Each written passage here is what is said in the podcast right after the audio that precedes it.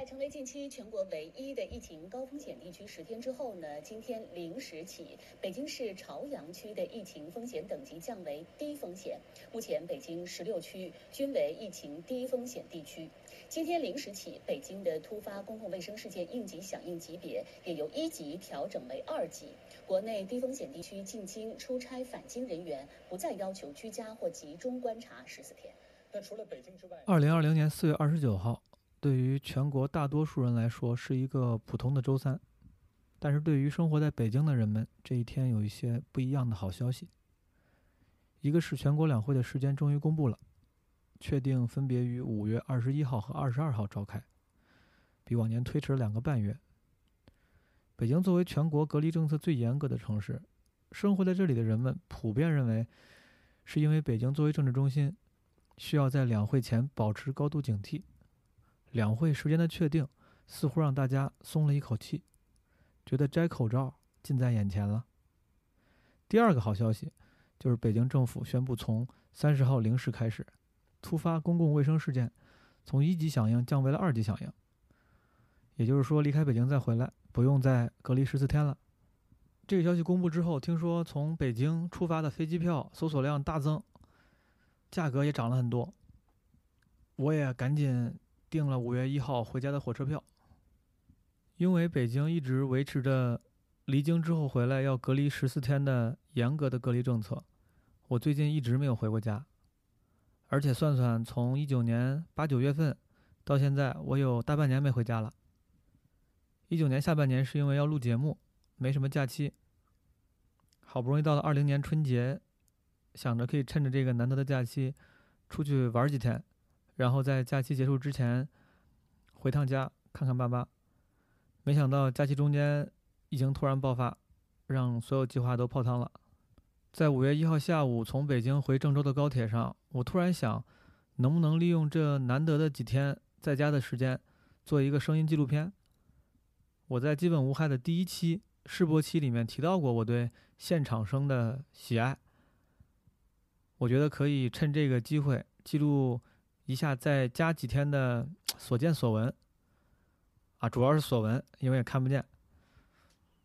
所以说，从五月一号到家，一直到五月六号我回北京，我每天都会尝试记录一些我觉得有价值的琐碎的生活。说到这里，我想问大家和我自己一个问题：我为什么要用这么温和低沉的声音来做旁白呢？因为好像纪录片的旁白，都应该是这样一副没有感情、与世无争的样子，语气要有一些些许的厌世，这样才能把格调提升上来。只有这么说话，才能像一个高级的声音纪录片，才能像一个高级的播客。只有这么说话，别人才会觉得你有文化、有深度。那我们是否一定要这么说话呢？我觉得不见得嘛，有点情绪不是挺好的吗？为什么纪录片就一定要有一个克制、深沉、冷静的声音呢？记录者也可以有性格，对不对？何况我这个纪录片也不是很正经，也不是什么正经作品，所以说，我感觉啊，我这个旁白应该稍微生动活泼一点啊，严肃活泼，时而严肃，时而活泼。我觉得现在是该活泼了。五月一号下午四点多的火车回郑州，八点出头到了郑州，我爸开车来接我。然后在车上，我爸就开始跟我聊疫情嘛。我爸主要跟我聊的是美国现在的情况。他跟我讲了讲为什么美国人要上街游行抗议，不想隔离，要复工。因为我爸说，美国人穷人多。他们不上班没钱，而中国人因为习惯储蓄、未雨绸缪，我们遇到这种隔离这样的事情，就有足够的积蓄支持自己活下来，而不会像美国人一样手忙脚乱。关键他那是没钱的，嗯，你没钱没吃啊，他是，嗯，他因为不上班，他在我都是原来发开生，是底层的那个时候，他不去，他不去，他不去上班都没钱。嗯，就咱这郑州了，就外地民工打工也是啊，原来来了，想个人家说你没钱还得交房租。弄啥也是穷那个啥呀嗯。你有钱了，人家反正说疫情嘛，你搁家该离都该离了。嗯。反正是人家有车，弄个快递给你送家了，有钱。你没钱呢，你不出去干活。哦，我不得不提醒大家一下，这个声音纪录片里面大部分的对话和表达都是用河南话进行的，但是所幸，如果你能听懂普通话的话，听懂河南话难度应该没有那么大。只有我爸可能因为河南话相对地道一点、土一点，稍微难以听懂一点，因为有一些比较土的词儿，啊，遇到这样的词儿，我能解释就解释，解释不了呢，你就揣摩情绪。比如刚才他的表达里面有一个语气词叫“日的 day”，这个词什么意思呢？我先给你三五秒，你猜一猜。三、二。五好，就日他爹我感觉啊，没有人正式跟我解释过，但我感觉他的普通话是应该是日他的爸爸，就是 fuck his daddy。我也不知道为什么我们河南人要发明出这么一个凶猛而剽悍的语气词，就可能像我们河南方言对吧？我的母语有一句俗话说得好，it is what it is，大家就接受就好了。在接下来，我爸对于特朗普的一段长篇评价中，你会无数次的听到这个词。我没有特地考证过，但是如果我没记错的话，大多数人说的是“日他姐”，“日他姐 ”，“fuck his sister”。我不知道为啥我爸把他变形衍生成了“日他爹 ”，“fuck his daddy”，对吧？我感觉可能是为了展现一个更强悍的形象，表达更强烈的情绪。啊，其实这个词就相当于很多人的 “damn”、“shit”、“fuck”，或者是他妈，就是一个填充词，表达情绪的填充词。所以说，我觉得你应该也有不同的属于自己的表达情绪的填充词，你就代换理解一下就好了。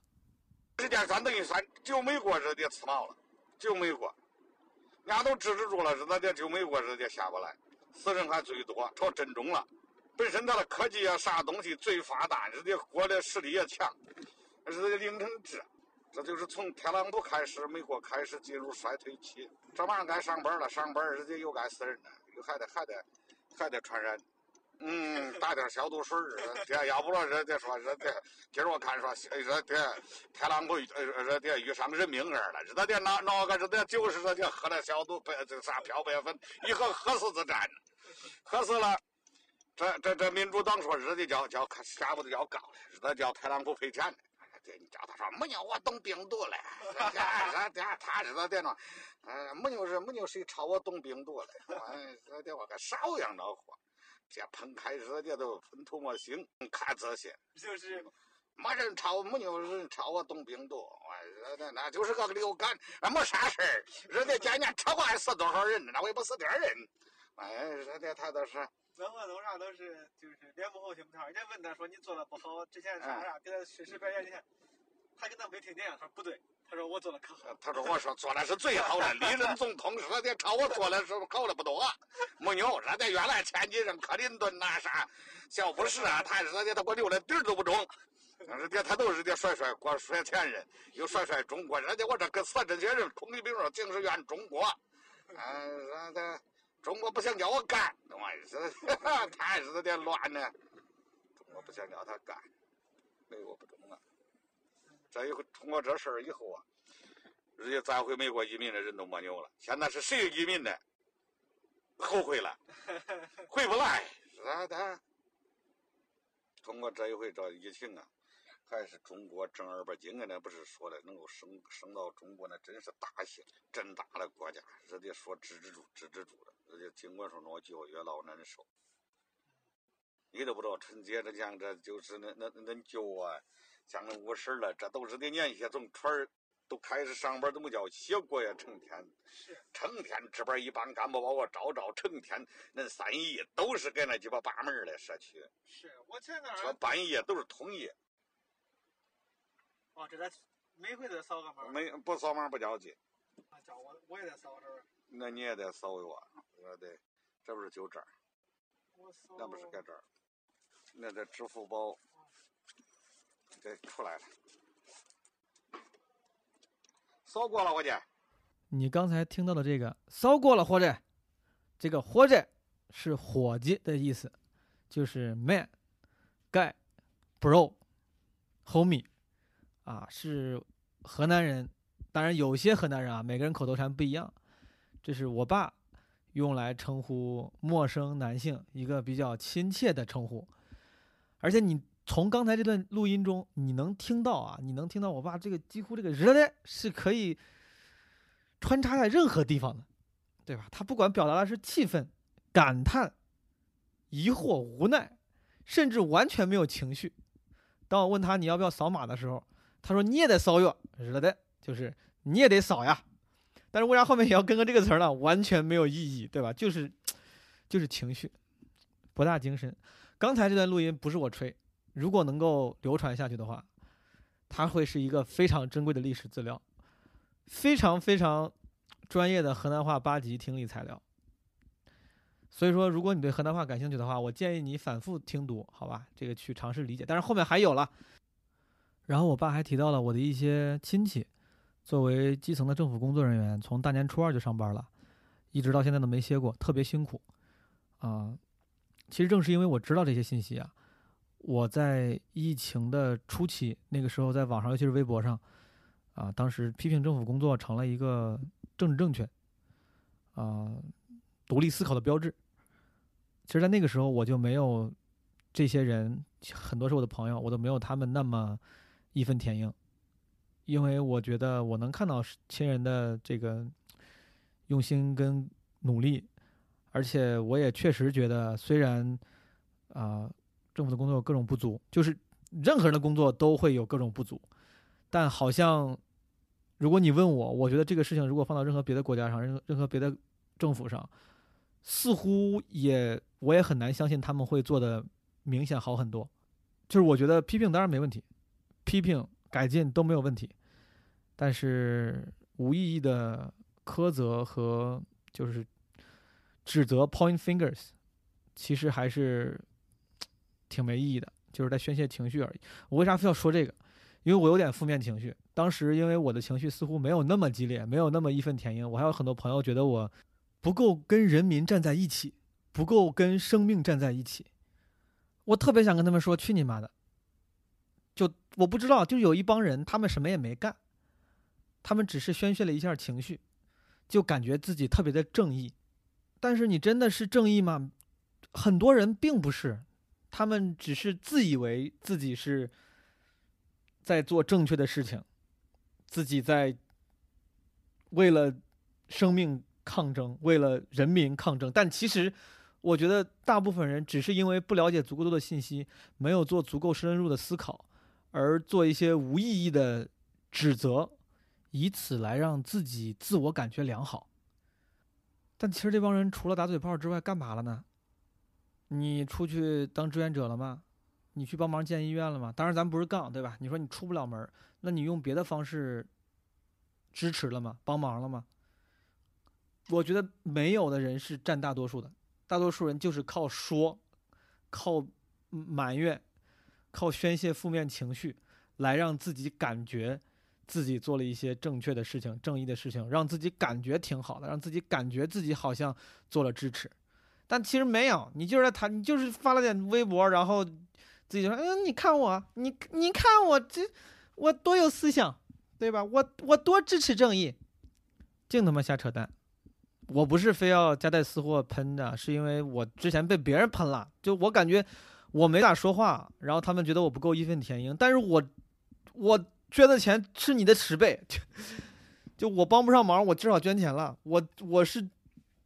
Truly with the people，我是真正的跟人民站在一起，好不好？好，我算是加了点私货啊，这个就算是一个新型的播客声音纪录片，加叙加寓型，好吧？五月二号是我到郑州的第二天，这天郑州特别热，最高温度达到了四十度。新闻上说郑州是全国第一个气温破四十的城市，可能是因为太热了吧？我跟我爸我妈这一天都没出门。毛遥控器给你放在上，你要热，想开空调就开啊。不开空调了，不开空调。咦，这会儿就是可热，我都直冒汗。嗯。干啥，宝宝？你想干啥？这个酸奶有点甜，本来这是有点不老正宗的咸意。你想干啥？不要喝酸奶了。你下回别买了，你想买我给你买，你买了必定好。因为出不了门，所以说就在家跟爸妈会进行一些挺没有营养的对话，但这可能就是家庭的感觉吧。不是每一句话都非要有目的。不是每一句话都非要有功能，就是闲扯瞎聊。我跟你说了嘛，你记得不记得有一次你说喝了可酸？不好吃，那都坏了。他说了，我去买说，他说他那一批全退了，我不知道那那个。可酸，你弄那都坏了。我不知道买的是给他那买，没有给他那买，是给这院买。坏了。酸的要酸的，他说有一次他们那一批全退。嗯，酸的那时间长了不中。当我无意中提到前几天进行了一次心理咨询的时候，我妈特别紧张地说：“你不会真的是有什么心理疾病吧？”我说：“那没有，不可能有。”但其实我想说的是，谁他妈没点心理疾病啊？不过我发现我那个房间就是不太好，是它朝北。我之前觉得朝北也没啥，但我现在发现朝北确实采光采光不是特别好。你爱的冬天夏天能亮。嗯，一天到晚不咋见阳光。前两天跟那心理医生聊了，他还说了，他说你这个，他说那那阳光就是有有影响。嗯。他说这心情啥？他说你这个家里的的多晒阳光，太。我跟你说毛东，你别可真是有啥心理疾病了，看着这阳光个小帅哥。我没有心理。Exactly，我这么阳光的小帅哥怎么能有心理疾病呢？不要让我有心理疾病。你可能发现了，在我家的这个对话里面有个特点，就是我经常会河南话和普通话交替使用。因为从小我爸就只跟我说河南话，因为他不会说普通话。而我妈为了把我培养成新时代接班人，我妈虽然也说河南话，但自从我出生之后，她就会一直用普通话跟我交流。所以说我就养成习惯，跟我妈只说普通话。所以说导致当我跟我爸、我妈我们三个人同时聊天的时候，我就需要不停的切换。而且你可能会发现，我说的这个普通话其实没有那么普通，它方言很重，就是口音很重。这个叫合普。我其实注意的时候是能够说尽量标准的普通话的，但是在那个环境里面，为了自然，我都是本能的会说这个口音很重的合浦。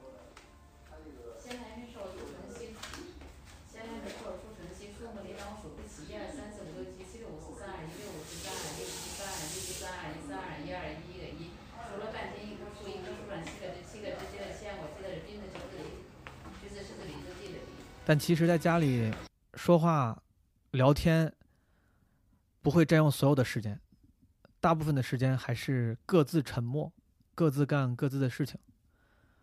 刚才你听到的是我在看书的时候，我妈在练习绕口令。她最近报了一个朗诵班经常要练习绕口令、朗诵、读诗。我挺高兴，有个爱好填满自己的时间。就可以少孤独一些。之前我每次回家，印象最深的画面就是我妈一个人安静地坐在沙发上看手机，经常是日色渐暗，我突然发现，我妈已经在没开灯的昏暗的客厅坐了很久，戴着老花镜，对着手机屏幕，不知道看什么。看着这样的画面，我突然想到，在我不在家的无数个日子里，父母可能也是这样。静静地坐在沙发上，打消消乐，看抖音，看新闻，戴着老花镜，认真缓慢地回复微信信息，直到太阳落山。几个小时后，又是相似的一天。我当然不是想自我感动，也不是想矫情的悲惨化父母的处境，他们的生活当然还有许多其他的色彩和乐趣。但可能是因为我，或者说现在的年轻人。对于生活的丰富多彩的程度，有了更高的需求和更高的阈值，所以说，当我看到父母这样略显单调乏味的生活的时候，确实难免会生出些感慨。我妈前几年退休了，突然多了很多的时间。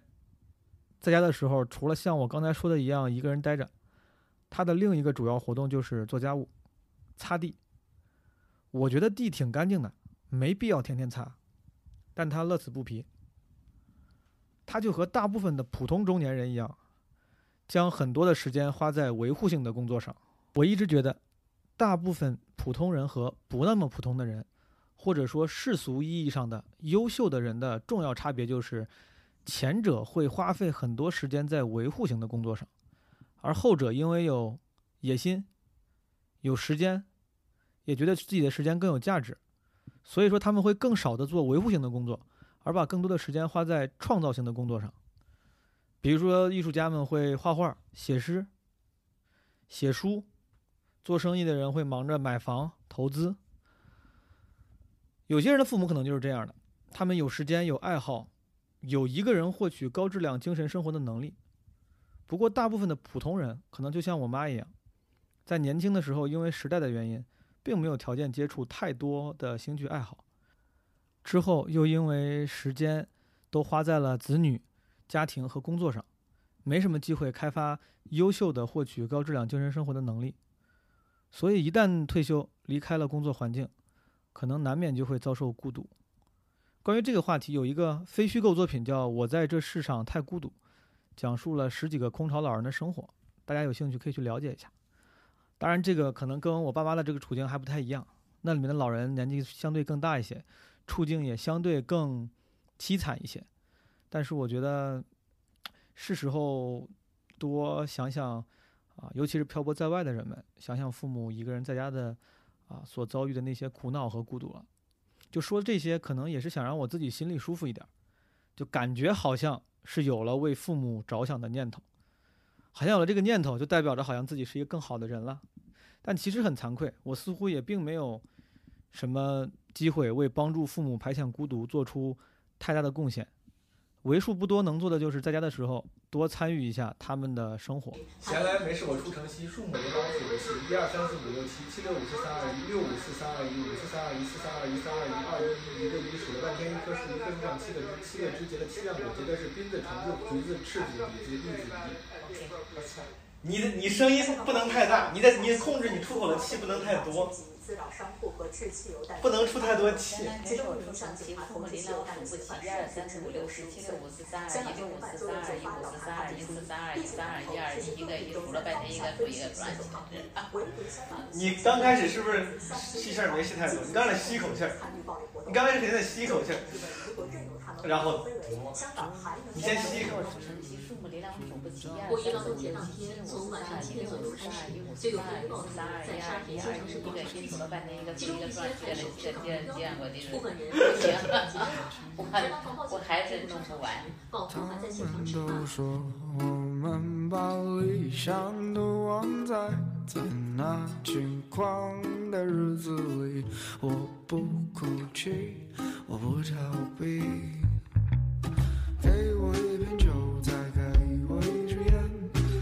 走就走，我有的是时间。我不想在未来的日子里独自哭着无法往前。给我一瓶酒，再给我一支烟，说走就走。我有的是时间，我不想在未来的日子里独自哭着无法往前。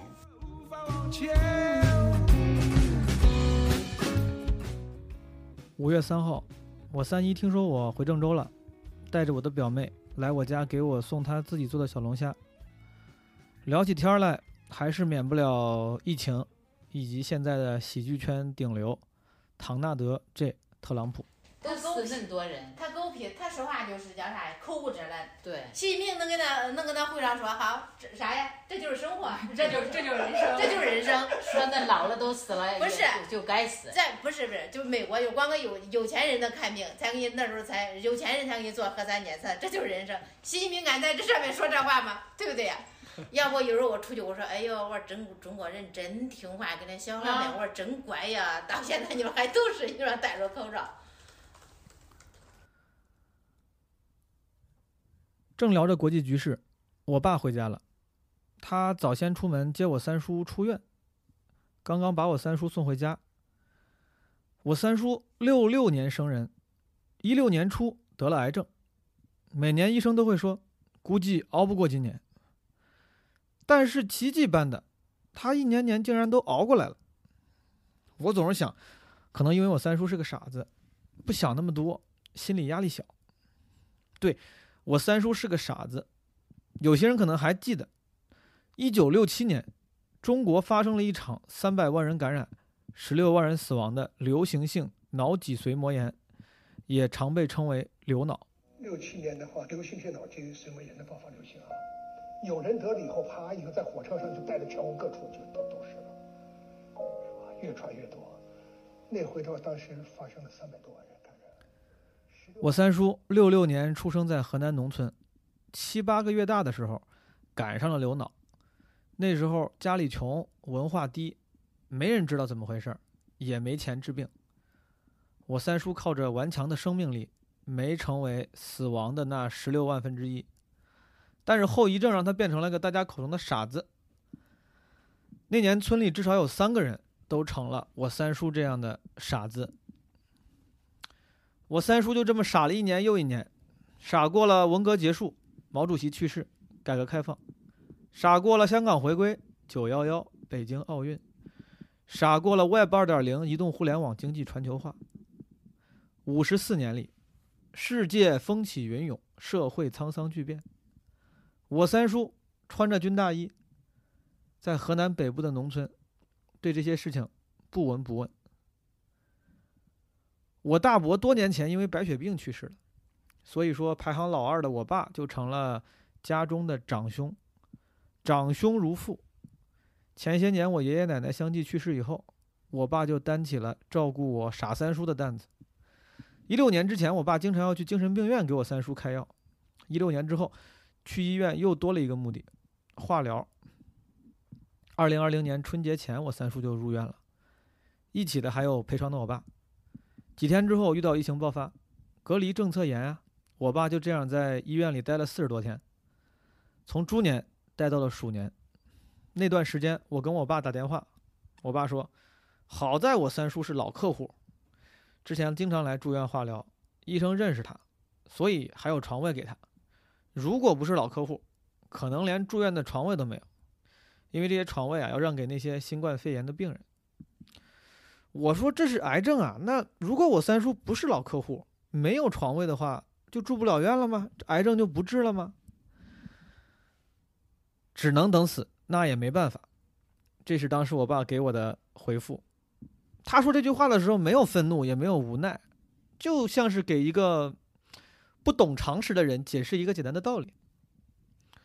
在社会底层待过的人、穷过的人、看过太多让人扼腕叹息生死离别的人，经历过太多在文明人看起来是岂有此理的不公和无奈的人，在他们看来，这就是生活本来应该的样子，没必要大惊小怪。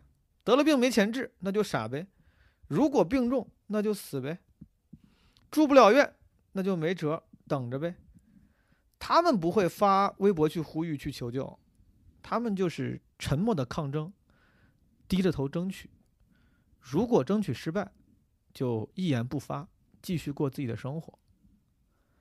像我爸这样的人，对于生活无情抛给自己的问题，答案永远是 deal with it。对于遇到的应得或不应得的苦难，他的信仰也永远是 “suck it up”，是看着办，接受它。而且有意思的是，我三叔不会想这么多。五十多岁的他智力只相当于一个小孩儿，他面对自己得了绝症这个事实，他没办法透彻的理解。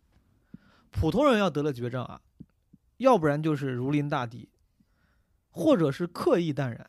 但无论如何，不管他们采取什么样的态度，他们都会花很多的精力在这个上面。他们都会特别的坚定，特别的用力的去选择自己的态度。你就感觉这帮人得了癌症，他们会咬牙切齿的看着癌症说：“fuck off，我不怕你。”啊，我完了，就就是不管是乐观还是悲观，他们会动用很多的情绪。但因为我三叔不了解，我感觉我三叔面对这个癌症就是嗯，whatever，yo what's up，这种态度其实也挺难得的。我觉得我三叔撑了四年，撑到现在，也真的是傻人有傻福。但是我爸回来之后，我们问起了三叔的病情，就是这次出院之后，医生的交代，就发现呀，傻人的这个傻福也并非是无穷无尽的。啊，这回写这回呃给写了时间长是吧？化疗完，化疗完了，看着这回够呛，今儿走了又打一针的增加蛋白了，原来是血小板不中，嗯，这有那白细胞可能降了些些了。这现在这锁骨这里头哪要都扩散的都潮了，是不是？地上积水的，胸腔积水的。那他现在吃饭呢？吃饭还吃，食管有点变厚，还是做成两碗汤。那两碗汤都不错了，他这样会吃得到饭。会，也没啥感觉。对现在肺上弄的结节老多，于大夫说，因为他看那血可不正常，可多像低，实际达不到出院标准。刚，他等于肺上等于出来老多小点点，儿那气球一样在那出块了。他说那随时都有危险。说但是他说你那这那药没有啥用了，那就这种药。就所有药都用完，嗯，用不来是吧？嗯，他说那不中啊，那先回去吧。我爸说，按医生的说法，其实我三叔的病情非常不容乐观，远远没有达到出院标准，很多指标都低于合格的数值，只是因为没有什么药可吃了，该吃的药都吃过了，啊，所以说医生只能建议先回家歇一段时间。我后来特地去网上查过这个六七年脑脊髓膜炎的大流行。一九六七年，这个病流脑，据说是感染了三百万人，让十六万人死亡。七六年的唐山大地震，几乎人人都知道，它的死亡人数是二十四万人。就是这个病跟唐山大地震甚至是一个量级的，跟现在的新冠肺炎比起来，现在的病都已经是小巫见大巫了。就网上能查到，当时很多地方的地方志都会记录这个流行病。啊，比如说《安徽日报》一七年还报道，啊，有一篇文章提到了，说以流脑为例，一九六七年我省报告病例有二十五万之多，就是在六七年只有安徽就报告了二十五万，啊，说有一万多个孩子死于该病。网上有很多相关的资料，南京啊、青岛啊、辽宁啊，就是都有很多的当年的数据。啊为什么呢？当时据说很多地方志都提到，一九六六年到一九六七年，由于人群大流动，本病在城乡各地爆发流行。这个人群大流动，很多资料里面都提到了。啊，至于六六年、六七年是什么人群大流动，咱们就不深入考虑了，不深入讨论了。但是，就想到这儿还是很感慨，就是在历史的浪潮面前，在历史车轮的前进方向面前。个人命运真的是非常的脆弱，一个人群大流动，让一个刚刚出生七八个月的小孩染上了一个流行病，然后傻了五十多年。就这种事情，可能放到现在，稍微找一个文笔好的人，可能能写的特别的感人、唏嘘。但其实这种事情无时无刻不在发生，甚至我们自己就是这个历史洪流面前，人生轨迹被改变。的那个其中的一份子，只是你自己没有意识到，你自己没有意识到你是被 你的你的命运已经被历史左右了。前些年网上流传的一段话，出自一本书叫《杀人村的少女》里面的一篇啊短文，叫《当时只道是寻常》。这段话这么说的：当你老了，回顾一生，就会发觉什么时候出国读书。什么时候决定做第一份职业？何时选定了对象去恋爱？什么时候结婚？其实都是命运的巨变。只是当时你站在三岔路口，眼见风云牵强，你做出选择的那一日，在日记本上，相当的沉闷和平凡。当时，你还以为这只是生命中普通的一天。当时我看到这个话的时候，像大部分人一样。也有一种汗毛倒竖的感觉，就是很多时候，你的命运的改变是悄无声息的发生的。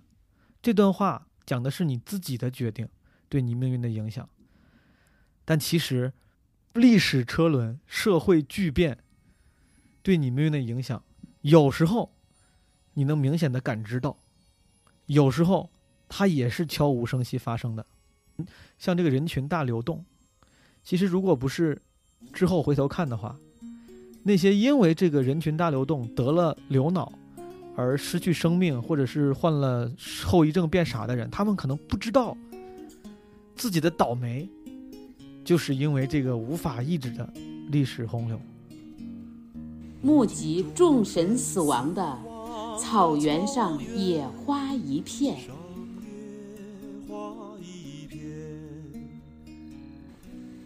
远在远方的风，比远方更远。我的琴声呜咽，泪水全无。我把这远方的远，归还草原。一个叫木头。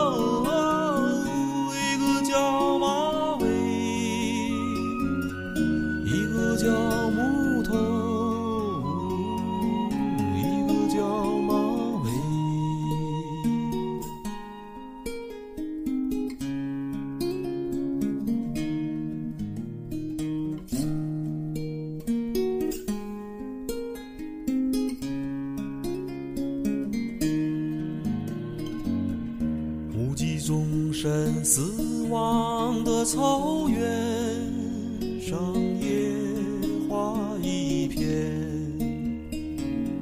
远在远方的风，比远方更远。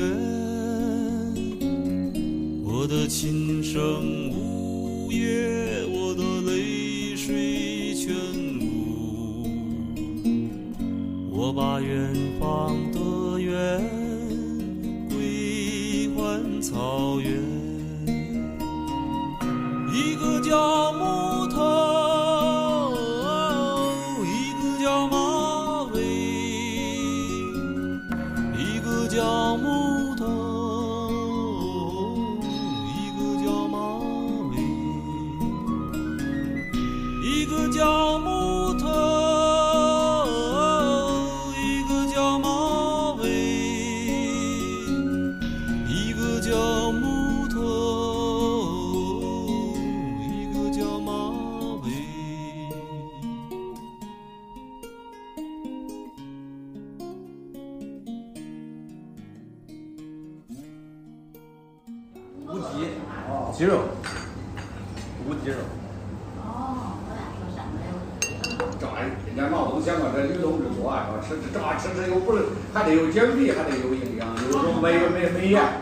我负责点，你负责给我推销 广告，给我解释解释。不算解释。男人负责吃。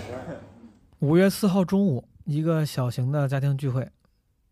饭桌上经常会出现同时好几个人在进行好几个对话的场景，感觉要放在现在年轻的、文明的、体面的饭桌上，这可能是有点不礼貌的，因为大家各说各话，没有做一个好的倾听者。但是感觉在这种老派的 old fashion 家庭聚会的饭桌上，感觉是一个有生命力的表现。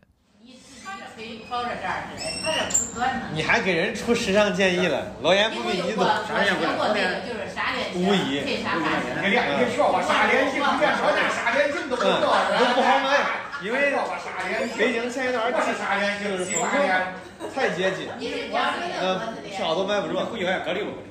就是解封了，回去都不隔离，本来回去都。该是该解了吗？就话题很快引向了还没有男朋友的两个表妹身上。他们一个今年在读研究生，一个比我小一岁，已经工作了好几年了。他们都是很新时代女性的想法，就是我一个人过得挺开心的，不用非结婚啊。但是长辈嘛，则比他们急多了，尤其是像郑州这样的十八线城市，相对思想比较传统，比不了北京、上海，我爸妈、我的舅舅阿姨，他们都是满怀好意的，劝我的表妹们赶紧谈男朋友，赶紧解决终身大事，生怕他们变成大龄剩女。明年不毕业了？毕业。明年都毕业了。哦。你还上不上博士了？不上了，上不了，还不上。你还读博士了？不读不读不读。咋了？咋了？吓我一跳。不是呀，导演，你主要如果要是考了好，那老师收不收你？当然不收了。我们老师两年才收一个人，那都不知道排了多少了。我前面还有二十多年的师兄师姐，轮不着我。我是坚定的博士反对者，当然不是因为我有偏见，觉得女生不该读博士。我觉得男生女生很多人都不该读博士，不是因为我觉得 学习没有用，是因为大部分人好像没有搞清楚自己想要什么。我身边的同龄人，就我有点这个不要脸了。我今年都已经马上三十一了，但是总感觉自己刚毕业没几年。就我本科毕业那几年，我就感觉身边很多人，他们去读研究生、读博士，不是因为真的热爱科研，或者是之后想教书，而是因为不知道能干嘛。不知道想干嘛，工作好像找不太好，那就考个研究生考试吧，先读研究生吧。就是你们知道我什么意思的？你们身边有这样的人的，就是大家读研究生、博士，并不是真的需要，并不是真的想要，他只是有点群体无意识的觉得，嗯，好像我该读个研究生，我该读个博士。当然，在国内，尤其是在国内，研究生可能成为了一个很多工作的硬敲门砖。那没办法，就是只能读。但博士嘛，我感觉真的不太一定。所以说，这是我为什么说我不太同意大家在想不清楚的情况下读博士。这是一个感觉好像是个光环，但很有可能会浪费你的几年青春，并且对你没有什么用，因为你并不是真的喜欢。不是因为博士本身不好，是因为你可能并不真的喜欢。我记得我之前有个前女友，她在她在读博士的时候就被我劝退了。我当然这个我显得我有一点有一点就是 judgmental，就是太过于干涉别人的生活了。但当时我是出于好意，我说我感觉你并不喜欢科研，你读完博士出来能干嘛呢？你真的想教书吗？你真的想搞科研吗？她说并没有。我说那就。之前你读的都是沉没成本，那就你真的就别读了，赶紧趁着这机会找个工作吧。他后来就把博士给 drop 了，然后当时在纽约的一个学校，然后后来找到了西岸一个算是头部互联网公司的一个职位。直到后来我们分手了，他还有一次跟我发信息说很感谢我当年劝他做这个决定，他就是很领情啊，这算是我这个感情之后的一点欣慰。好，说远了，然后说到。女生要不要因为年龄越来越大就赶紧啊找男朋友结婚这件事上？其实我跟我这两个表妹从多年前我就开始半开玩笑的跟他们传输，我劝他们早谈男朋友。我记得我表妹她现在已经研究生快毕业了，但从她刚上大学的时候，我就跟她说，我说就是尽量谈恋爱，谈恋爱。就现在感觉不知道会不会显得我像一个不太好的。表哥，去，对吧？误误人子弟，但我的理论很简单，我觉得，我觉得谈恋爱是一个技术活，它是一个熟能生巧的事情，就是爱一个人，对一个人产生化学反应 （chemistry） 或者说产生那种 crush。喜欢的感觉，这个相对来说比较容易，甚至对有些人都不是那么容易。比如说我这两个表妹，好像他们说没有怎么喜欢过别人。但相对来说比较容易，但是谈恋爱这件事情，它是个技术活嘛，就是很老的那个任贤齐唱的，对吧？相爱总是简单，相处太难，不是你的后面这没啥用，就相处相处是个技术活，相处是需要学习的。对方跟人跟异性聊天了，你要不要生气？对方生气了，你是先道歉还是怎么着？你们一块儿去跟朋友一起出去旅游。这个大家之间互相的界限在哪里？这些东西都是要靠经验积累的。没有人真的是看了几本书，在网上 follow 了几个情感博主就能把这些技巧学会的。那些情感博主就是灌一些看似正确的鸡汤，但是冷暖自知。谈恋爱这件事情，你必须得，你得，你你得发现你是个什么样的人。大部分人根本不知道自己是个什么样的人，在感情方面也是这样的。就我我指的不是不知道自己是个什么样的人，可能是就是人生方面、工作方面，但感情方面尤其是很多人在感情里面做出很多决定，然后说出很多话，不也不是因为他的故意骗人，你就你觉得这个人不太真诚，觉得这个人他妈 full of shit，但其实不是他，他不是故意的，因为他自己不了解自己，对吧？嗯，有些感情经历稍微丰富点的人知道我在说什么。所以说，谈恋爱这件事情，我是觉得一定要早开始。就你可能会吃亏，你可能会受伤，你可能会被男生出轨，但我是觉得在前期尽量谨慎挑选的情况下，不要去尝试完全规避这种情况。你肯定会受伤的，你肯定会碰到渣男的，你一你一定会被出轨的。你你现在不被出轨，结婚之后十年是二十年的时候，估计也会遇到类似的事情。就总是会有类似的事情，好吧？我觉得你提前演练一点，演练一下，就是未尝不是个好主意。所以说我很多年前就开始建议我的表妹堂，我堂妹去年呃刚刚上大学大一，我也给了她一样的建议。我说就是可以谨慎的去步入感情生活，大学是一个锻炼恋爱能力相对挺好的一个地方，因为它相对比较单纯。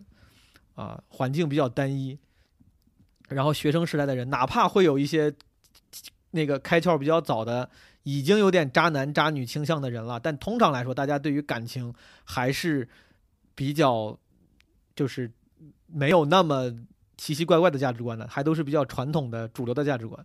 所以在这里锻炼一下自己的恋爱技巧，锻炼一下看人识人、与人相处的能力，锻炼一下对于自己的认识。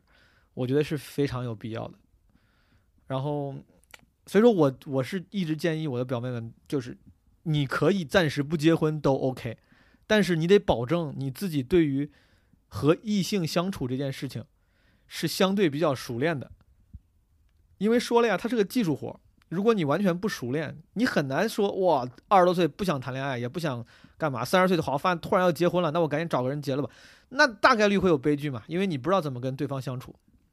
你你也不知道怎么去 deal with 自己的情绪，跟自己的情绪相处啊！我说这个不知道会不会也顺便能帮助大家一点。我是坚定的觉得，如果你现在比较年轻，已经成年了，那我建议你勇敢的、主动的、积极的去寻找感情生活。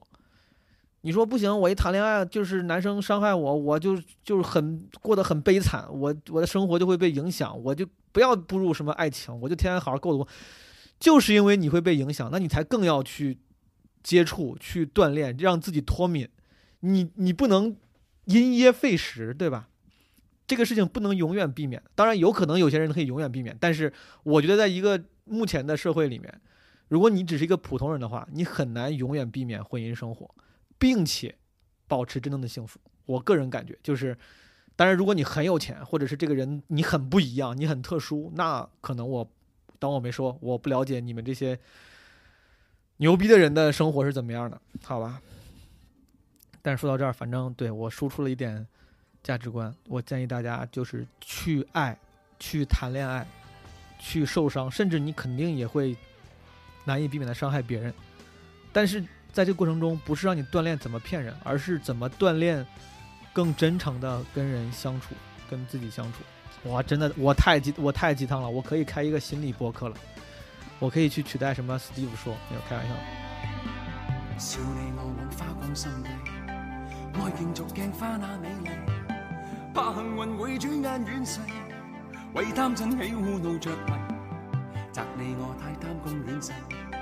怪大地众生太美丽，悔旧日太执信约誓，为悲欢哀怨度着迷。舍不得璀璨俗世，躲不开痴恋的人为，找不到色相代替，参一生参不透这条难题。跟风吻雨葬落日未曾彷徨，欺山赶海，千雪片也未绝望。拈花把酒，偏折煞世人情狂。凭这两眼与百臂或千手不能防，漫漫风随同航，这沙滚滚水皱皱笑着浪荡，贪欢一晌偏教那女儿情长埋葬。分风吻雨葬落日未曾彷徨，欺山赶海小说遍也未绝望，拈花把酒偏折煞世人情狂，凭这两眼与百臂或千手不能防，天阔阔雪漫漫风随同航，这沙滚滚水皱皱笑着浪荡，贪欢一晌偏教那女儿情长埋葬。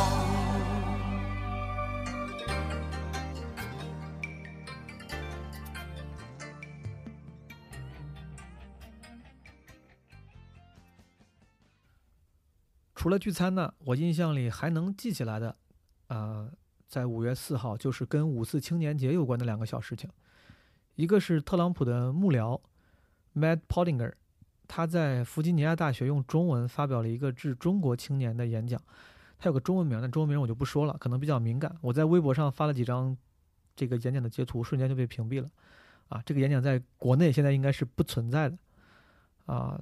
这个人很有意思，这个 Matt Pottinger，他之前在中国以记者的身份待过很多年，和中国渊源很深，中文也很好，所以说他用中文演讲嘛。但是自从他加入这个特朗普政府之后呢，他成了很多不能说反华，就是疏远中国的政策的推动者。比如说把这个新冠病毒 coronavirus，是他建议特朗普叫成武汉 virus，就是。类似于这样的事情，他干了还挺多，好像之前对华为的制裁也有他的呃参与和推动，嗯，然后这哥们儿呢，这个演讲他动机其实是很明显的，对于中国政府的攻击也非常直接。说实话，我确实并不买账，但这个演讲本身，我觉得还是挺值得一看的啊。就如果你建立在你立场坚定的情况下，我觉得这个演讲本身还是值得一看的，因为。呃，你有兴趣的话，可以看看美国是怎么做这种国际的对外的 propaganda 这种政治宣传的啊。当然，再次声明，我对这个动机，我对这个人的动机以及许多内容都不买账。然后这个演讲里面有个很有趣的小细节，当时就是我截图发微博的地方，但是他就不让我发。就是这个 Matt 他说，中国应该少一些民族主义 nationalism，多一些平民主义 populism。他说他就在说是平民主义有多好。他说这个平民主义啊。不怎么关注左与右，更多关注上与下，就是人民的声音最重要，对吧？他，然后后来他就想要举例去去证明平民主义很好。他说，正是平民主义推动了2015年的英国脱欧和2016年的特朗普总统胜选。我那一刻觉得，我说哥们儿，你是来你是来黑的吧？你这个举 你这个例子举的，对吧？这个真的他。可能也是为了表忠心对自己的这个政府，但是真的这个例子太黑了，对吧？你们要搞平民主义，要不是平民主义，英国怎么能脱欧？特朗普怎么能成为成成总统，对吧？我感觉这简直就是反例。所以说你听到这儿，你也不知道这哥们儿真的是反华还是这个一个深水狼，对吧？除了这个在国内并不存在的演讲，另一个引起更大讨论的就是大家这几天。都应该听烦了的那个哔哩哔哩 B 站发布的演讲《后浪》。我这个演讲发布之后，很多人都在讨论。你们也知道，我是一一声都没吭过，也没有发表过观点。但是就在这儿，就还是表达一下吧。就这个演讲引发了非常多的讨论，很高的热度，对吧？第一波人支持，第二波人不屑，第三波人开始想别的角度不屑。反正似乎每个人都想在这个话题上。表达足够精妙的观点来展示自己的高屋建瓴、鞭辟鞭辟入里，对吧？获取这个智力上的优越感。就是我是真的觉得没有必要。我的心路历程是这样的：就是我应该记得是五月三号晚上，这个视频就被少部分人在就是在分享了。朋友圈应该我见了有人在分享。我是相相对来说比较喜欢何冰的，我也我也是忠实的仁义的话剧的观众，所以说我抱着一个。倾向性就还是挺喜欢的，我点进去看，就算我都没看完，就我没有看完，但是我并不讨厌，我不是喜欢，因为我没看完，但我也不讨厌，我也不想喷他，因为没必要，这就是一个，这不就是一个很正常的主旋律演讲吗？这个东西你们见的还少吗？在春晚上、央视节目上，对吧？就是这个东西就不值得讨论，你讨论干嘛呢？你你是你是你是第一天来中国吗？你是外国人吗？就首先，我当时看我没我没有太看完，我跳着大概点了几下，我那个讲稿都没看完。然后第二天起床，我就发现有先是先是有很多人在转这个演讲，在夸，意思就是啊，你看这个牛逼，这个多多厉害。然后呢，迅速就会有一帮，所有事情都是这样，所有事情都是这样。有一帮人表达了一个主流观点之后，就会就会有另外一帮人说：“哎呀，你你们都不懂，我来跟你们讲，这根本这就不行。你看你们什么品味？”总有一帮这种装逼的人，我跟你说，总有一帮这么装逼的人，就是有一帮人开始说这个不行。我我也能够预料到，只是没想到这个争论变得那么火，以至于后来很多人不得不参与进来。我对那些后来不得不参与进来的人，我是没有什么反感的，因为我觉得这个就是吃饭嘛。比如说什么六神磊磊，我挺喜欢的一个公众号作者。他也写这个，我觉得哥们儿，你写这干嘛呢？我点进去看了一眼，写的挺好的，对吧？他其实就是趁机用这个话题，反正再输出自己的东西。我觉得其实写的挺好的。就这帮人就属于是以，既然已经成热点了，那我是靠这个吃饭的，那我就写一写。但是最开始把它搞成一个热点的人，我是真的觉得你在干啥呢，哥们儿，对吧？虽然网上也有一些理论说是这个哔哩 B 站推动的这个讨论，其实不是的，我感觉真的不是的，真的他这个这个演讲真的恰好击中了人们，我。不想说装逼，但其实就是想要展示自己知识优越感的那个、那个、那个欲望。这个洞察是很好的，所以说当面对这个事情的时候，他们就会他们就会发表观点，说啊你这个不对，为啥不对？那个对，为啥对？他们就会说很多，然后自发的产生讨论。我自己是觉得没必要，就是一个人在夸你嘛，对吧？所谓的前浪在夸你。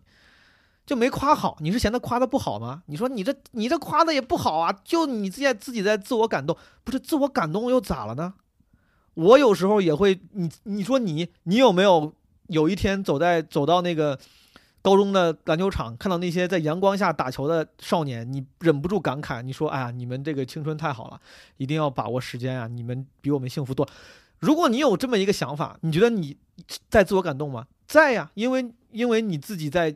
再让自己获取那个情绪，但这有问题吗？当然没有任何问题了，没有任何问题。就是我夸你，有我自己的原因，我自己有一些唏嘘，有一些感慨，这有这有他妈什么问题？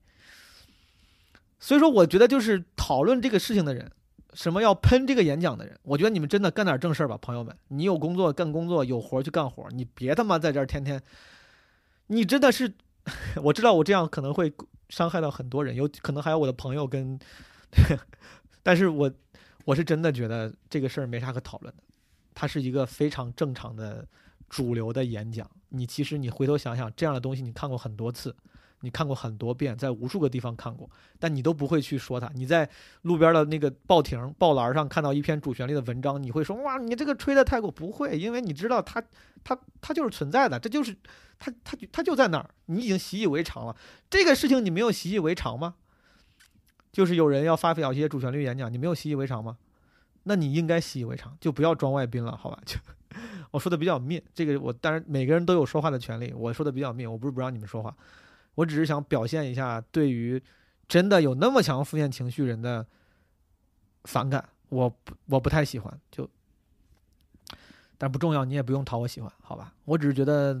就是，这我现在就有些人就真的就是很作，别人夸夸你，你还要去揣测别人动机。之前我在美国上学的时候，当时我作为留学生，我们当时也讨论过，说美国人虚伪。这个这个这个观点我在别的地方也也大概聊过。为啥呢？因为美国人每次见你，不管跟你熟不熟，都特别的热情，说哎，How are you doing？对吧？然后就大家都觉得你跟我熟吗？你就问我 How How are you doing？你就是你就是虚伪，你就是假礼貌。但我后来在想。假礼貌不好吗？就别人跟你不熟，他有无数种方式可以面对一个不熟的人。他可以假装没看见，他可以装的礼貌一点，他也可以装的这个刻薄一点。但他选择装的礼貌，这不行吗？你这你怎么那么难伺候？别人跟你不熟，你你非要别人见你，然后给你翻个白眼，你才爽。你说，哎，这才对，这你才 real。别人向你表示礼貌，这这也是一种选择呀，这也是一种选择，说明他想要对你，哪怕不跟你不熟，他也选择选择礼貌。而且礼貌这件这个这个词本身本身就不代表 real。如果他是 real 的话，他就不用礼貌了，就是对你的真实情绪。礼貌就是指的就是不管你心里怎么想，你都要去做出这个这个社交礼仪，对吧？你要说谢谢、对不起，不管你是不是真的谢谢和对不起，对吧？你要说 please。所以说，别人一帮所谓的什么前浪中年人说什么你们很棒，然后你们多好呀，你们有了选择的权利。他说错了吗？没说错呀。刚才我在这个博客前面，我讲到了我妈跟我爸有时候在家里很孤独，就是因为年轻的时候确实没有那么多选择的权利，他没有机会培养那么多的爱好。我爸到现在也不喜欢看球，不喜欢干嘛，他就没有什么爱好，就天天就真的就就是维持家庭。我妈都是年纪大之后才开才开发了一点点爱好，我能感觉出来。如果我妈晚生三十年，她可能是一个文艺女青年，她可能会跑很多地方，她可能会去很多地方旅游，她可能是一个陈绮贞。但很很遗憾，她六几年出生了，她没有办法成为那样的人。所以说，这帮人面对三十多年后出生的你们，四十多年后出生的你们，他感叹一句：“他说，哎呀，你们真幸福，真好，你们有选择，你们真棒，加油！”你就非在那说：“哎，你们有优越感。”你们自我感动，那怎么夸你才算行啊，哥们儿啊？怎么夸才行？我得跪哪儿夸你？我以后夸个人，我还要写个稿让你批准。就是别人不要对别人的好意怀揣着这么高的这种这种标准。我当然知道这是个营销行为，他也不是真的说就是要夸你，对吧？但这个营销，但是这个这个事儿不值得这样 diss，你就。别管他就行了，我真觉得你别管他不行吗？你这么一搞，对吧？你说你不喜欢，那最后还是哔哩哔哩最高兴，那人家股价也涨了。讨论一个好，什么是好广告？就是讨论热度高，它就是一个好广告。当然，这是就讨论热度高是好广告的标准之一，对吧？你之前之前不是老说那些什么洗脑广告，那些不好的广告，什么脑白金，什么找工作跟老板谈都觉得不好，其实。在专业的广告人眼里，它很可能是好广告，因为它引起了讨论，它让你记住了，对吧？这个事儿一样，如果你真的讨这么讨厌他，你去你去骂他，那就是在帮他，就是正常一点。你真的，我觉得这么你要这按这么说，这广告确实挺好的。他比快手做那广告好，他比快手当时做那个什么新闻联播前那广告好。这个好像也放在新闻联播前了，对吧？快手当时放新闻联播前那个广告，本来很多快手混剪还是挺感人、挺真实的，但是那广告是好像是张大鹏导的。一个一个表演版的快手视频混剪，不是真正的，所以说就显得很假。当时那个说是也引起了讨论，但你大概看一看，都是营销号，对吧？花钱买的软文。就我你真的你要这样比起来，我觉得哔哩哔哩这广告做的比那个好多了，是真的引起了很多讨论，真的气了气气让让很多人气的气的不行。真的就你们不要在这儿发神经了，就就就就 grow up，grow up。就别人夸了夸你，你如果你是你是 B B 站的对手，你要用什么黑？你要写黑稿黑他，那我没话说。如果你这个普通人，你真的因为这个这个视频变得很生气，影响了自己的心情，你真的是傻，好吧？你 grow up。女亦无所思，女亦无所忆。昨夜见军帖，可汗大颠兵。军书十二卷，卷卷有爷名。木兰吴长兄，昨夜见军帖，替爷征。吴军帖。东市买骏马，西市买鞍鞯，南市买辔头，北市买长鞭。辞爷娘去，夜宿黄河边。不闻爷娘唤女声，但闻黄河流水鸣溅溅。但辞黄河去，暮至黑山头。这是五月五号，我妈在家跟着手机音频在练《木兰辞》的时候。五月五号中午又是一个小型的家庭聚会。我跟啊爸妈和叔叔家一起吃饭，然后在这个饭桌上呢，我妈就提到了她在这个朗诵班里压力很大。这个朗诵班是一个微信群，每天呢要做一些朗诵作业发到群里，让这个老师点评。他说他因为自己普通话不够标准，作业的通过率不高，他很郁闷。冯勇老师练压力太大了，每周一篇作业，我都交了十几篇作业了，只有两篇合格，其他都不合格。为啥不合格？那就是你读了不好啊，就是层次感不明显，呃，这个重音没有读出来，哎呦，感情读了不好。他他就是越是越，不是那阴阳顿挫了，呃，乐手读到底。观众给我跟你说，哎你这个样你是哪啊哥不一样，哥比你读的好。呃，我比他多。我勒个哎天！呀，不行不行，你普通话都不行。我的普通话，我当时河南版嘛，这这就是跟那说话呀。为啥你看有的说话？我原来我跟他说，为啥我说有的开会，搁上坐一会儿，底下都快睡着。嗯，那可能，那啊都你朗读的时候，这一段有有有提高，现在一样都说成提高。吃完饭回到家，到了下午，我妈又开始坐在客厅拿着手机，看自己的朗诵群了。好像是群里谁发了一个抖音视频，是戴玉强在练打枣这个绕口令的视频。我跟我妈一起练了一会儿。戴玉强还说早了，还给这儿念早了，你看。嗯。说最近这全网挑战很火，我也来跟个分。东门过大桥，大桥底下一束枣，拿着杆子去打枣，青的多，红的少，一个枣，两个枣，三个枣这是一口气说完，六个枣，七个枣，八个枣，九个枣，人家这底气足了很。八个枣，七个枣，六个枣，五个枣，四个枣，三个枣，两个枣，一个枣，这是一个绕口令，像我这样说完才算。你看人家，我试试啊，我试试，我试试。看人家这气足了。出东门过大桥，大桥底下一树枣，拿着杆子去打枣，青的多，红的少，一个枣，两个枣，三个枣，四个枣，五个枣，六个枣，七个枣，八个枣，九个枣，十个枣，十个枣，九个枣，八个枣，七个枣，六个枣，五个枣，四个枣，三个枣，两个枣，一个枣，这是一个绕口令，一气说完才算好。你好像到十那儿你停了一下，我感觉。没，我没吸气儿，我没吸气儿，到最后我有点没事儿，但我没吸气儿，我一就一口气儿，这货了，这气还是足。我是一口气出。东门过大桥，大桥底下一树枣，拿着杆子去打枣，青的多，红的少，一个枣，两个枣，三个枣，四个枣，五个枣，六个枣，七个枣，八个枣，九个枣，十个枣，没气了。跟我妈一块儿练了一会儿之后，我突然对她这个新进的爱好也产生了兴趣。我看他有一沓 A4 纸，这个纸上呢都是他每天练功的材料，就是各种绕绕口令啊、诗啊、文章啊。我就让他给我背了一下他的这些已经烂熟于胸的绕口令。白石塔，白石搭，白石搭白塔，白塔白石搭，搭好白石塔，石塔白又大。他说我口腔没打开，朗诵了最主要是提打挺松，提提这儿提笑肌，打开这个口腔。兴修水利好处多，绿水绕着上山坡，山清稻香水墨响，日子越过越好过。坡上立着一只鹅，坡下就是一条河，宽宽的河，肥肥的鹅，鹅要过河，河要渡鹅，不知是鹅过河还是河渡鹅。一二三，三二一，一二三四五六七，七六五四三二一，七个姑娘来摘果，七个花篮手中提。七个果子摆七样：苹果、桃、石榴、柿子、李子、栗子、梨。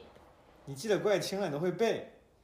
会呀、天天都是这。你后头你继续背。打铁，玩大铁，打把镰刀送呃，这个下头是，呃，镇江路。镇江路，镇江醋，镇江名醋出此处，买错出处买错醋，错买名醋味儿不足。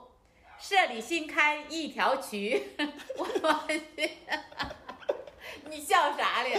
弯弯曲曲上山去，河水雨水渠里流，满山庄稼一片绿。早打铁，晚打铁，打把镰刀送爷爷。爷爷说谢谢，留我歇一歇。我一歇也不歇，爷爷也别谢。我要连夜打铁织农业。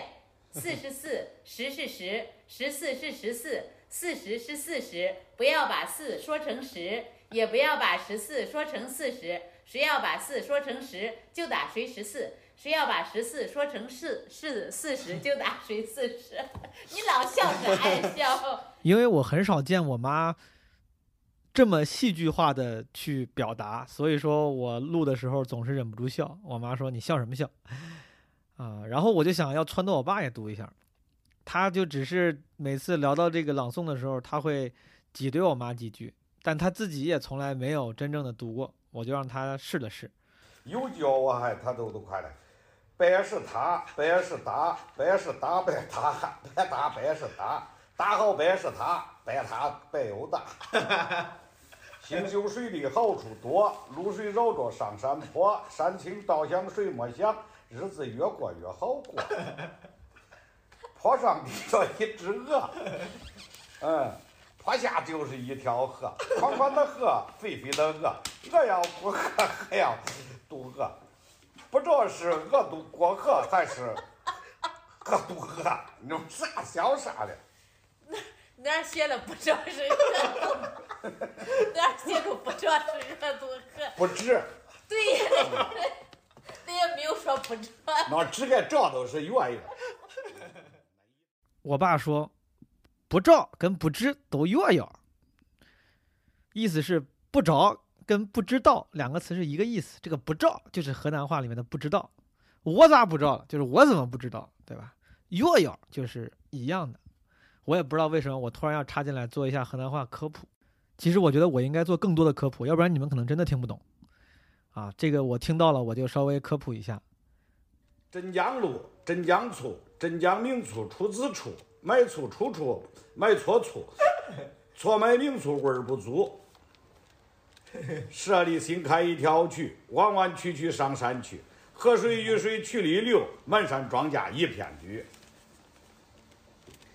早打铁，晚打铁，打把镰刀送爷爷，爷爷说谢谢，留我歇一歇，我一歇也不歇，爷爷也别歇，我要连夜打铁治农业。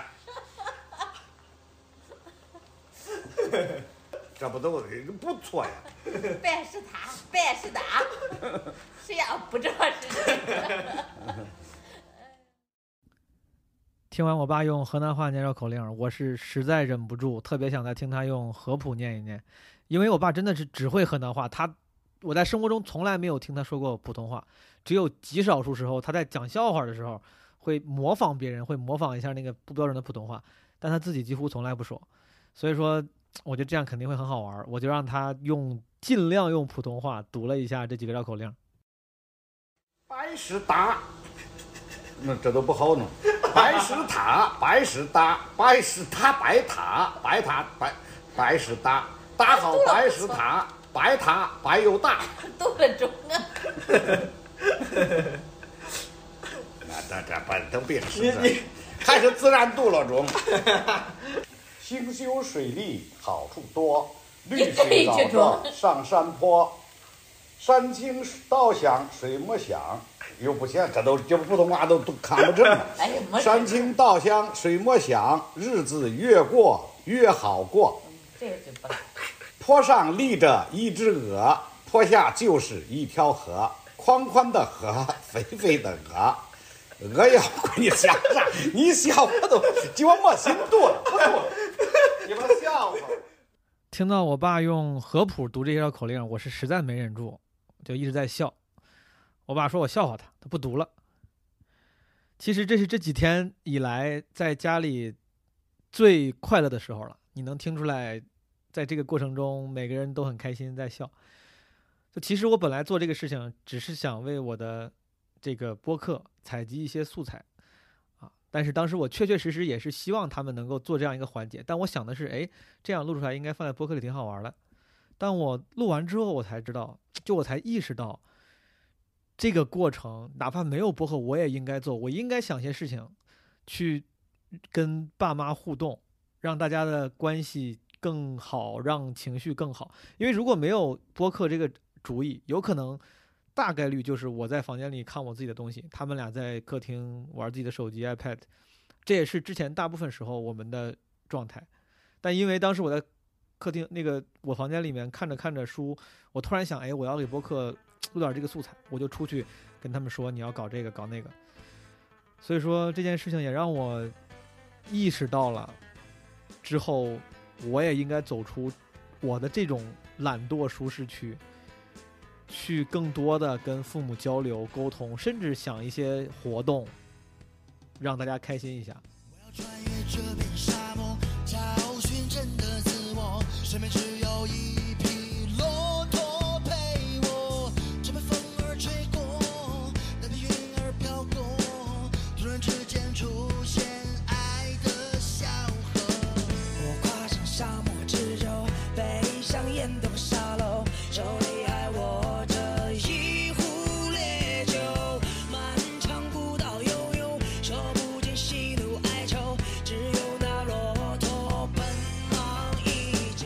什么鬼魅传说，什么鬼魅，这这这俩字啥都我忘了。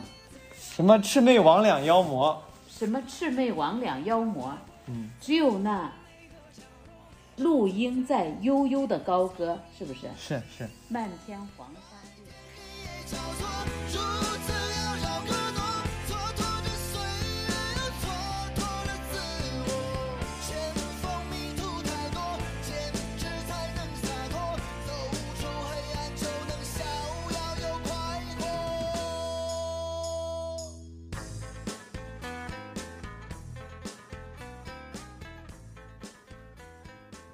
在组织了我爸我妈的朗诵比赛之后，我又找了一堆奇怪的歌词想让我妈读，啊，因为我感觉用她的那种很戏剧化的朗诵方式，说不定能有不一样的感觉，啊，我让她读了一些可能气质相相近的歌词。刚才你们在这个音频的前前半段可能听到了，比如说周云鹏的《九月》，啊，也让她读了一些奇怪的歌。比如说之前你听到的老王乐队的《我还年轻，我还年轻》和刚才的《沙漠骆驼》，嗯，其实还有一些别的，但是这个播客音频可能很难全部呈现。如果可能的话，我打算单独开一个番外篇，把我让我爸我妈读的奇怪的东西都这个展示给大家分享一下。大部分人要我学习去看世俗的眼我认真学习了世俗眼光，世俗到天亮。几部外国电影没听懂一句话，看完结局才是笑话。你看我多乖多聪明，多么听话，多奸诈。喝了几大碗米酒，再离开是为了模仿。一出门不小心吐的那幅是谁的书画？一出门不小心吐的那幅是谁的书画？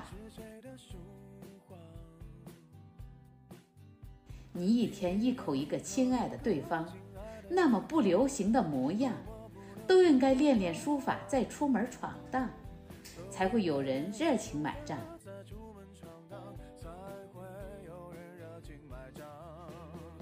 要是能重来，我要选李白。几百年前做的好坏，没那么多人猜。要是能重来，我要选李白，至少我还能写写诗来澎湃，逗逗女孩。要是能重来，我要选李白，创作也能到那么高端，被那么多人崇拜。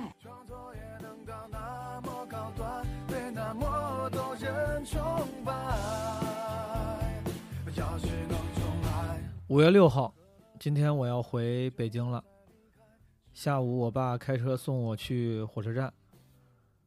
路上有时候聊聊天，但是也有大块的时间是沉默，发出声音的只有窗外的风声和收音机里的歌声。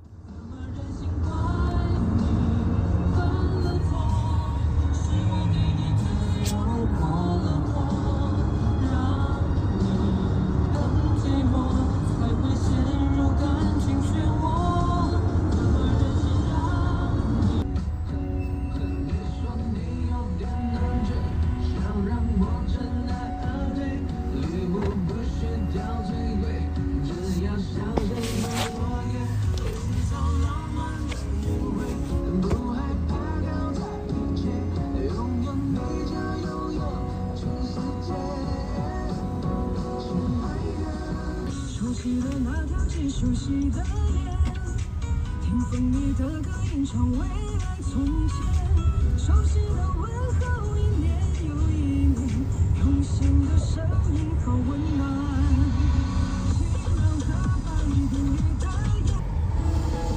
时尚穿搭，美容美妆、运动健身、商务礼仪、时尚家居。午后的时光，跟你讲有关时尚的故事。让我们一起爱时尚，做达人。我刚想起来没拿水，前头正是搁这儿呢，就这儿这儿了正，这儿这这这这这这正好。走，可以。来，叫我叫我走，慢慢来，你坐好，你别下，坐毛东那位儿上。是，走了啊，你回去吧。我爸说这个，你坐好，你别下，坐毛东位儿上，意思是这个你坐好不要下，你坐毛东的位儿上。跟谁说的呢？跟我家那个狗毛毛。呃，我爸特别喜欢这只小狗，到哪儿都带着。他的这个车的副驾驶呢，常年上面铺着一个破破脏脏的毛巾，就是毛毛的坐垫，就是他的这个专用位置，就是副驾驶 shotgun。但是，一般我回家的话，我就会习惯坐在副驾驶的位置上，就把他的位儿给抢了。他每次都有点不太开心。然后我下车之后呢，我爸就跟他说：“好，你坐回去吧，你就可以 回到你的位儿上了。”大概是这么一个意思。然后感谢大家听这一期的播客。说是声音纪录片，但我觉得其实也更像是一个正常的播客，点缀了一些现场的记录素材而已。不管是个什么吧，我自己觉得还挺有意思的，希望你也喜欢。我们下次再见吧。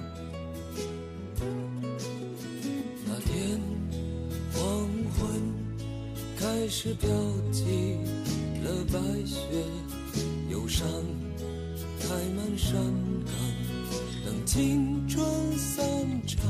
那天黄昏，开始飘起了白雪，忧伤开满山岗，等青春散场。午夜的电影，写满古老的恋情，在黑暗中为年轻歌唱。走吧，女孩，去看红色的朝霞，带上我的恋歌，你迎风吟唱。你迎风吟唱，露水挂在发梢，结满透明的惆怅，是我一生最初的迷惘。露水挂在发梢，结满透明的惆怅，是我一生最初的迷惘。当岁月和美丽。已成风尘中的叹息，你感伤的眼里有旧时泪滴。相信爱的年纪，没能唱给你的歌曲，让我一生中常常追忆。相信爱的年纪，没能唱给你的歌曲，让我一生中常常追忆。一场风尘中的叹息，你感。伤的眼里有旧时泪滴，相信爱的年纪，没能唱给你的歌曲，让我一生中常常追忆。如果你喜欢这期节目的话，可以在网易云音乐或者是喜马拉雅订阅，基本无害。啊，现在你也可以在泛用型播客客户端，比如说苹果的 Podcast 或者是小宇宙，啊之类的客户端搜索到基本无害了。如果你喜欢的话，可以加微信号 Marvin 的 Boss，加入微信听友群，啊，或者是关注我的微博毛东的 Joker。有 peace。